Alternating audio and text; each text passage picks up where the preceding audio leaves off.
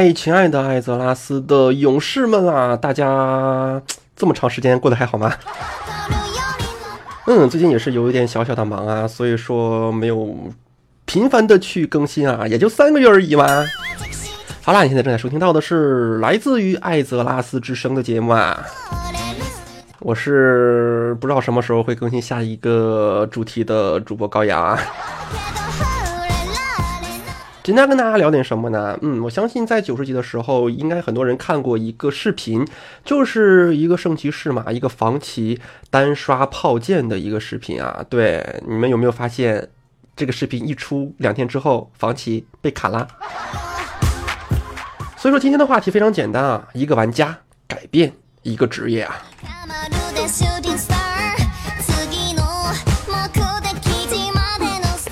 其实啊，我们经常可以听到啊，有人说现今的魔兽比以前多了太多太多的东西了。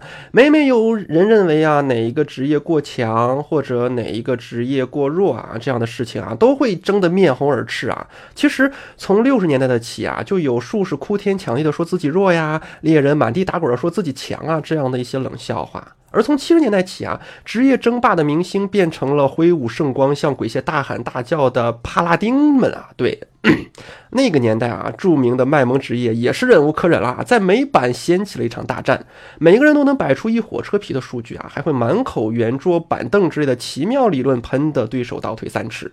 而回想一下以前那些懵懂的日子里，我们没有数据，没有理论。没有工具，没有 DBM 可以提醒四十个昏头胀脑的家伙接下来到底要做什么，没有欧们去警告数十个暗幕什么时候应该去收手，甚至连一阶那帮鬼畜的数据精英都还没有呢。你要如何去判断哪个职业比较强，哪一个职业又比较弱呢？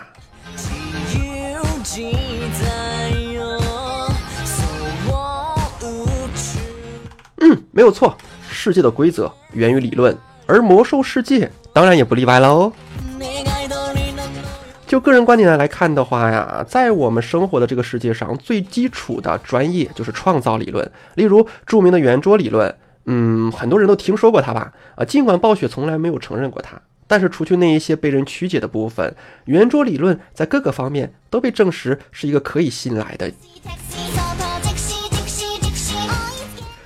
创造理论这个事情啊，直到现在仍然非常非常之流行啊。我们经常可以在论坛上看到各路数据流啊、理论帝呀引经据典、挥斥方遒啊。这些人很了不起，同时也很可怕。那些动辄千言的技术帖啊，很轻易的就可以把一个新人吓出门去。不过，别以为技术帖是现在才有的，在魔兽 beta 的这样的一个时代啊。一样是非常常见的，区别在于当时时髦的话题并不是高端 red 怎么打，而是练级在燃烧平原还是冬温比较快呢？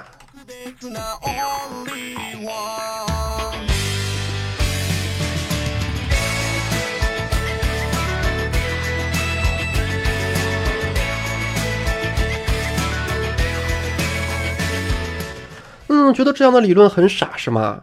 事实上，那时候大多数人都很傻，好吗？毕竟那是二零零四年啊，两千零四年，好吗？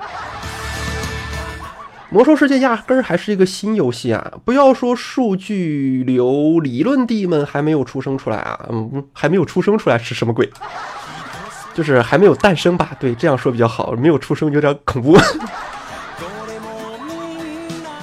甚至啊，大多数人对自己的职业都不够了解啊。我见过四十级了，因为没有做过职业任务还不会救人的圣骑士，也见过从来都没有学习过任何技能，只用平砍辛辛苦苦练级到三十多级的战士啊。其他人或许要好上那么一点点，但是也不过是至尊一界和至尊二界的区别罢了。那时你要在游戏中提起战士，那么在人们听起来就直接认为你是在讨论坦克。什么？战士还会输出？啊！别开玩笑了，战士怎么可能输出嘛？战士输出暴弱了好吗？是的，战士不能输出，就好像圣骑士只能不断的补 buff 啊，术士只能拉人坐堂绑灵魂石，然后出门待命，萨满只能变狼在其他人屁股后面跳舞。然而，这在当时就被证明，他是错的好吗？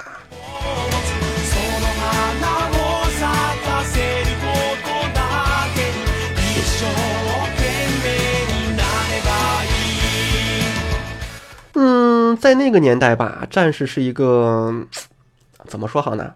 一个很有趣的职业。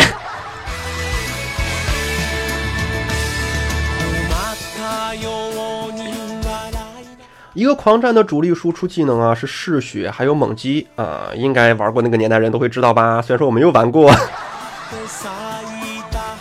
嗜血啊，在 beta 测试服的这样的一个效果是啊，在杀死一个敌人之后激活的一个打击。嗯，我怎么感觉这好像是什么胜利胜利冲锋是吧？管他呢，这应该就是胜利冲锋的最早的雏形吧，并且造成百分之一百五的武器伤害，并且它还会必然的暴击啊。而猛击跟现在一样啊，是一个跟法术一样有独条的近身打击技能。不过在当时可没有像现在这些有什么瞬发猛击天赋让你爽啊。那时候的战士必须泪流满面地傻站在敌人面前读条，必须对，就是这样的。于是啊，战士们当然就会团结在一起，拼命的吐槽啊，战士职业那坑爹的游戏方式啊，说战士已经弱到不能再弱了，整天凄风惨雨的狂呼不公，很常见的情景不是吗？至今我们依然可以在每一个职业论坛上看到这样试图击毁来削骨的这样的一些情形嘛，比如德鲁伊是用来卖萌的啊，比如完美无瑕、无懈可击的八三四，当然是在曾经的版本啊，这应该是说奶骑的吧。啊，再比如啊，萨满，没有萨满这个职业好吗？啊，再比如什么锁甲双废，永远最废的是猎人啊！啊，实在是太多了，我也实在不想在这里把每个职业都嘲讽一遍。也只有在这个时候，你才会发现 NPC 这个职业是有多么的超然啊！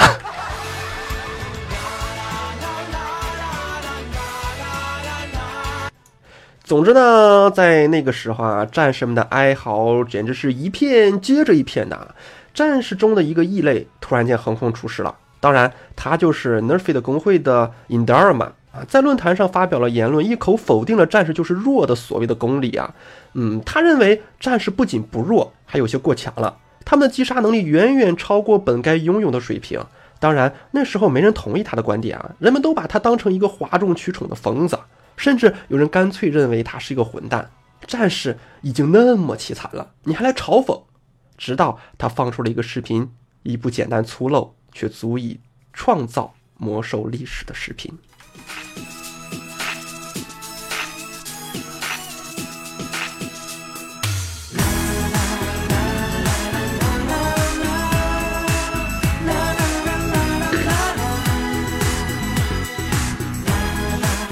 啊，今天的节目有有有一点点短，所以说用背景音乐来凑一凑吧。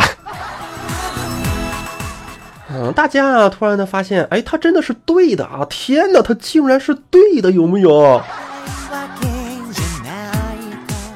嗯，一个拥有良好操作的战士，在当时的所有 PVE 内容里面都是那么的凶悍，无论是练级也好啊，还是副本也好，战士完全不需要 buff，说不准还需要砍两刀，好吗？嗯，每当你击杀掉第一个怪物的时候，你就可以获得嗜血。嗯，对，当你的嗜血必啊，应该是嗜血必爆。嗯，嗯，有点乱啊。对，对于这种技能性的东西，嗯，当你的嗜血必爆的时候呀，打在下一个怪物身上的时候，就触发了乱舞，提升加速百分之三十五。而且因为你杀怪速度如此之快，你身上的乱舞根本就不会断档，好吗？狂战在必爆嗜血的帮助下，等于全程拥有了百分之三十五的极速，啊，杀怪的速度简直是无与伦比的。所有这些导致了两千零四年的一个神话，一个变态伤害的神话。是的，呃，如果你看过那个视频，如果那个视频上的白字伤害并不能足以打动你的话，嗯，那么请想一想，那是两千零四年就足够震撼了。那时候，一个刚满级的六十级人物也不过两千多、三千不到的血量，而 Indarma 呢，他身穿着海蛇胸、斩龙肩，手持黑石深渊，索瑞森皇帝的恐怖复仇者啊，嗯，一刀能蹦出近两千五的高伤害来，两刀一个那种畅快淋漓的清怪速度，让当时每一个看到视频的玩家都惊叹不已。这样的伤害，直到三年后的燃烧的远征都不可以复制。即使是今天，你也尝试着可以穿一穿这样的一身装备啊，就是 Indarma 的这样的一身装备，来击杀怪物，来个竞速， 看看会怎样。から見ても一番センチメンタルだろう当然啦，于是理所当然的， 暴雪在尹达尔玛发布视频后，隔天就砍了战士，嗜血被大砍，猛击也改了可以被攻击影响读条。这一系列的 nerf 极大影响了战士快速击杀的这样的一个能力，并且几乎废掉了狂暴系。另外，暴雪还把黑石那些怪物的血量增加了一倍。这些改动在当时造成了很大的轰动，直接把尹达尔玛推上了神坛。不过，这也导致战士们把 Red 的击杀模式啊，嗯，怎么说好呢？这样的一些战士的打法造成的影响啊，几乎都给忽略掉了。不信，你现在用啊，你你现在就算了吧。不信啊，你在当时啊，你在当时用狂战士去打一下 MC，看看乱舞能不能连得上。战士职业经历了两次大的削弱，PAT 那次很多人认为这是有装备压制成分嘛，而尹达尔玛这次身穿蓝绿装的他创造了一个奇迹，开创了一个先河，因为一部视频而修改一个职业的先河。からもう恋なんてしないなんて言わないよ絶対 Oh, yeah, yeah 嗯，我们说过啊，尹达尔玛开创了一部视频或者说因一个玩家修改一个职业的先河啊。之后，暴雪也学会了从玩家那些银把的视频当中啊发现问题， 修正问题啊不啊不是命。嗯，小德和牧师也不要再怪他臭嘴了。命其实是一个很好的搬运工和总结地嘛，为一些英文不那么熟悉的华语玩家开创了一扇便捷的窗口，但也仅此而已。我们同样也不打算多说 PAT 啊，装备压制会让事情变得无趣。尽管战士也确实因为他狠狠地砍了一刀，那么还有谁呢？傍晚，车窗现在窗外面又开始下着雨，那个工程大师的名字叫什么？Wertner 吗？眼睛干干，给我一首歌的时间，让我百度一下啊。我的心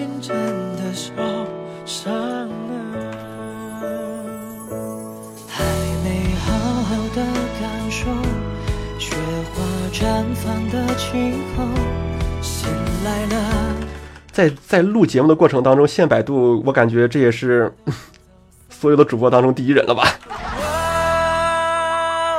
修炼爱情的心酸，让我忘记一切穷兵。全世界都让你要爱我，难道你就不会心痛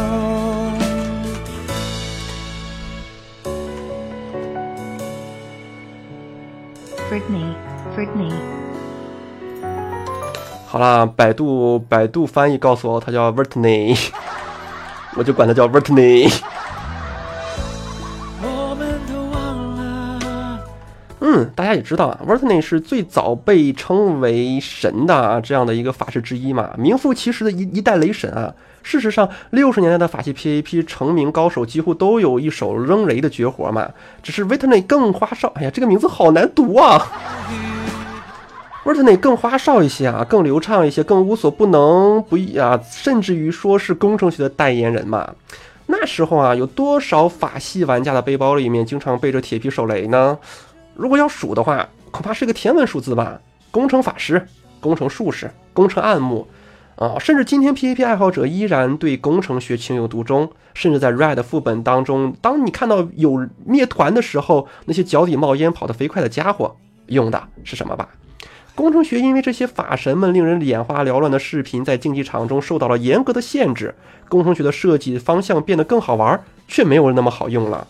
嗯，尽管不是完全没有用啊，我试过伊利丹的时候用冰霜手雷炸暗影魔，也试过寇加尔的时候用高能枪断信奉啊，仅仅是因为割舍不掉对工程这个专业的情节吧。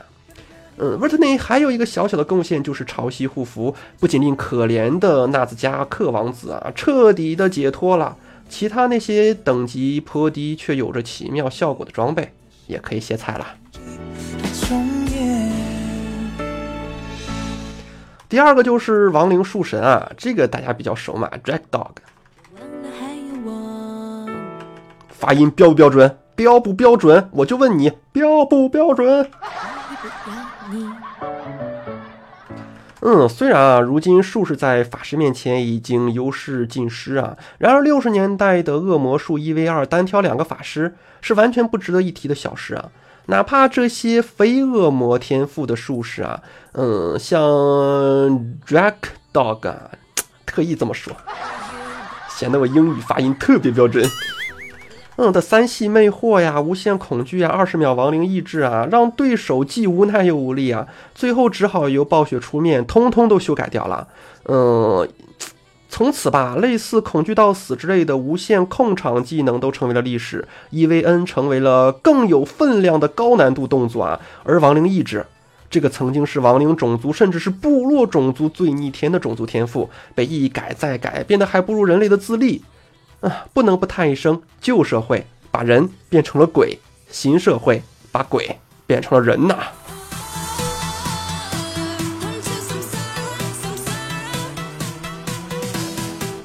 嗯，再来说一说强盗杀手 Mute。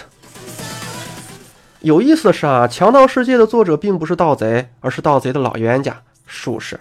影片内容是一个术士和一个盗贼争论而起啊，盗贼不断强调自己太弱啊，惹得术士拍案而起，向盗贼要来账号，亲身示范给盗贼看。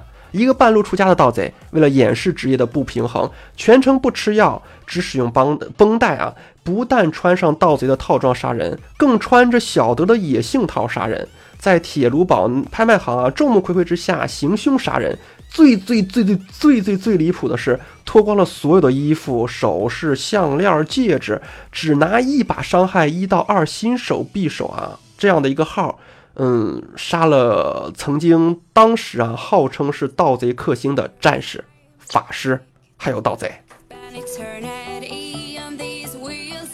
当然了，这个视频让盗贼被悄悄捅了很多刀啊，同时暴雪也因此改修改了武器速度的设定。嗯，然而他们唯一改变不了的是，这么多年，盗贼和术士依然是个冤家。事实上，这样的例子还有不少的，例如 The Seven 的两个圣骑士二 v 七屠七个亡灵种族玩家，让暴雪果断把亡灵种族的亡灵属性调成了普通人形。还有曾经那些拿着盾牌请盗贼捅清算的圣骑士们，在也在一次清算加一次普攻这样秒卡扎克的视频出现之后啊，彻底被清算了。不过这些修改大多是出于 PVP 的需要啊，职业或者种族之间的平衡性，而不像尹达尔玛这样完全 PVE 意义上的调整。此外，在尹达尔玛面前啊，他们只能算是后起之秀了。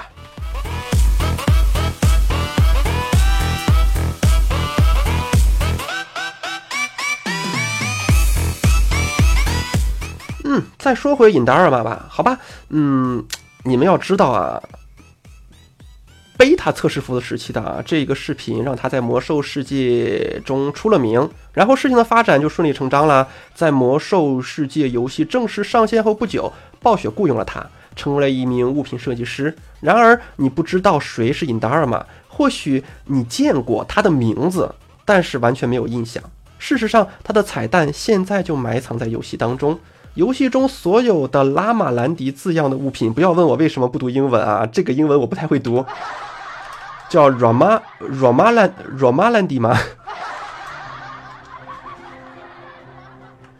嗯，这个名字就取自于他的名字啊。，Rama Landi 其实就是 Indarma，这些字母颠过来倒过去嘛。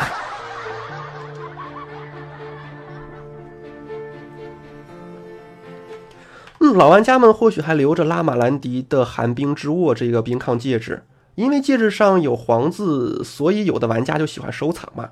但是由于由于纳克萨玛斯的北漂，这个东西现在已经绝版了。在银色黎明声望重庆并完成战争回响之后，玩家可以接到一个任务，叫做拉玛兰迪的命运。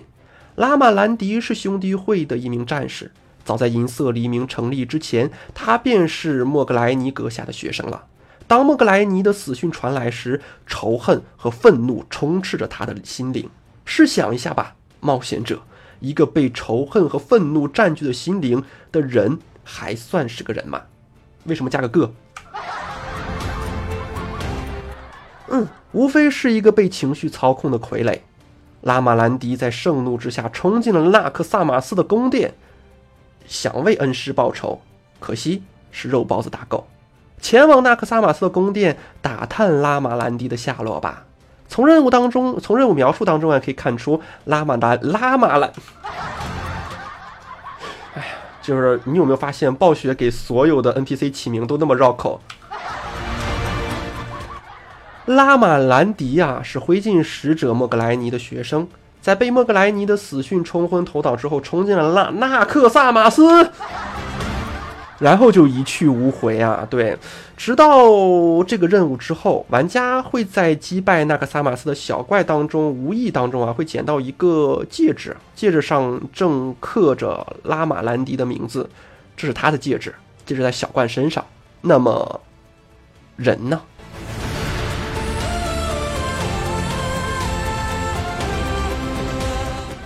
故事就这么完了吗？并没有啊，并没有。这么说话真的好累。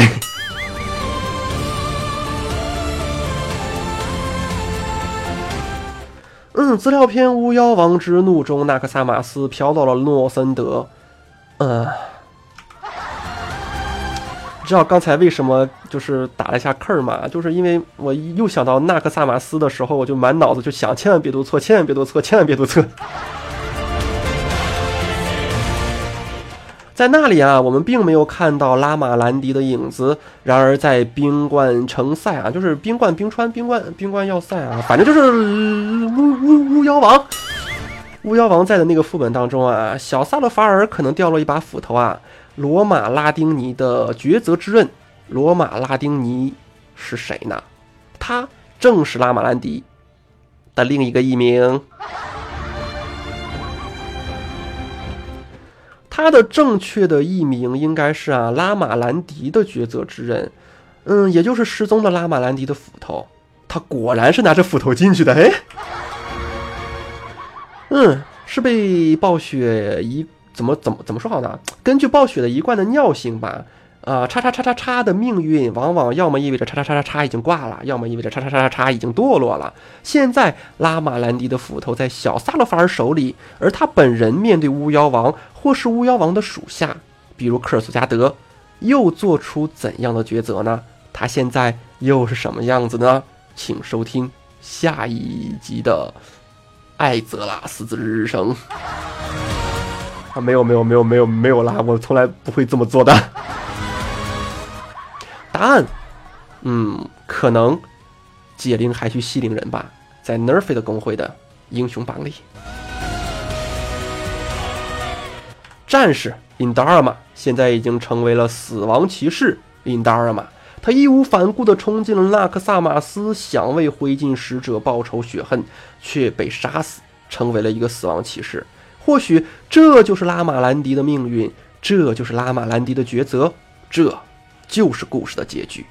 你要问我，这个死亡骑士拉玛兰迪就是暴雪物品设计师尹达尔玛吗？尹达尔玛吗？后面加两个妈什么鬼？嗯，我只能说不知道。至少不要去相信什么。据 Nerf 的工会成员说啊，一个神夜，尹达尔玛突然失踪，这类司空见惯的假消息吧。嗯，就像之前传勒洛伊詹金斯啊，嗯，被控杀人一样，毫无根据，一戳就破。这正好赶上了一个音乐的结束，是个什么鬼？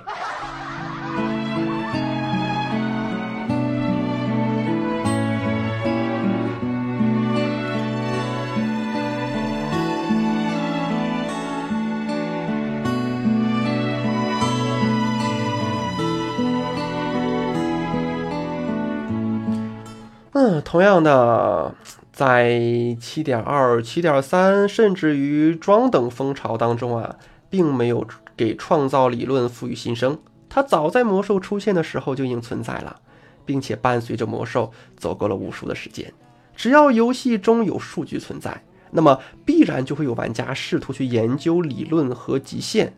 记住，就算是打扑克，好多高手也是玩的统计理论和概率，了解规则，只是走向胜利的第一步。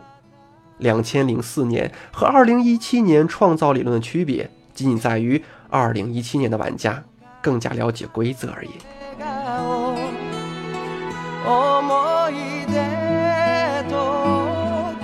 好了，如果你喜欢的节目，可以加下我的听众群。嗯，依然是没有记住听众群的群号啊。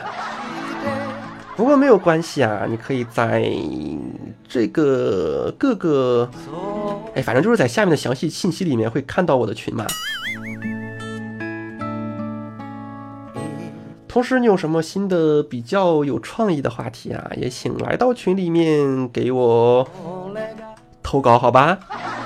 癖になり夕暮れ有偿投稿，好吧？る空但是你要出免责声明的啊。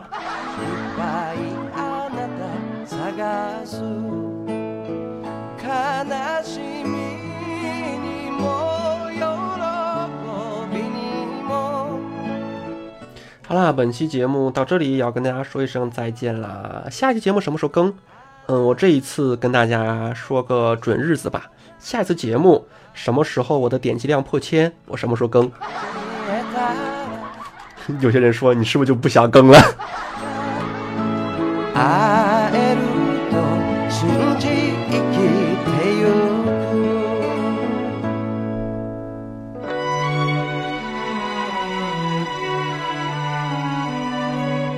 好了，可能有人会问这些主题是从哪来的？嗯，我只能说感谢佛前草吧。